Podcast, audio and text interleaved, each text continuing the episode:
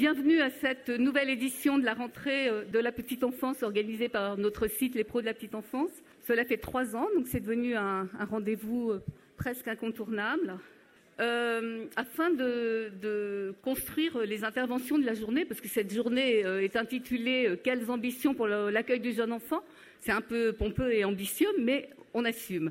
En fait, pour construire les interventions de la journée, nous sommes partis de la grande ambition du gouvernement la construction d'un service public de la petite enfance et de sa conception de ce que doit être un service public de la petite enfance, à savoir offrir une place d'accueil à tout parent qu'il souhaite, une place d'accueil de son choix, crèche ou assistante maternelle, une place d'accueil qui lui soit accessible où qu'il habite et quelle que soit sa situation financière, une place d'accueil de qualité, d'égale qualité, quel que soit le mode d'accueil choisi, enfin une place d'accueil qui puisse correspondre à tous les enfants, quels qu'ils soient, quelle que soit leur fragilité ou déficience. Voilà pour l'ambition, avouons que c'est une belle ambition, mais parce que vous êtes tous ici des professionnels de la petite enfance ou des personnes investies dans le secteur de la petite enfance, nous avons choisi de décliner cet objectif en insistant sur la qualité d'accueil proposée.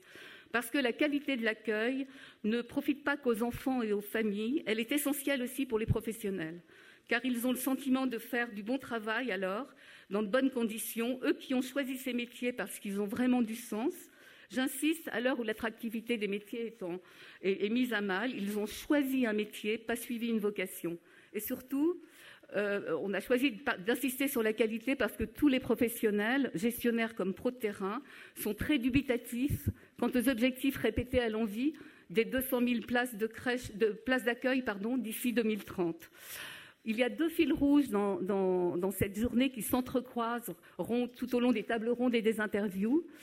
La qualité dont je viens de vous parler et la pénurie de professionnels. Les deux sont liés, très intimement liés, tant pour l'accueil individuel que collectif.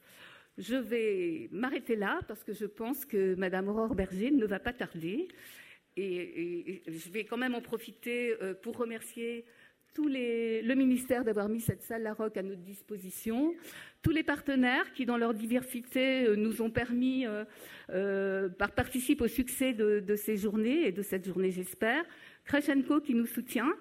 Et puis mon équipe, Caroline, Eva, Véronique et Laurence, parce que sans elles, rien ne serait possible, en tout cas en, beaucoup de points. Voilà. Bah écoutez, on va attendre. Hein.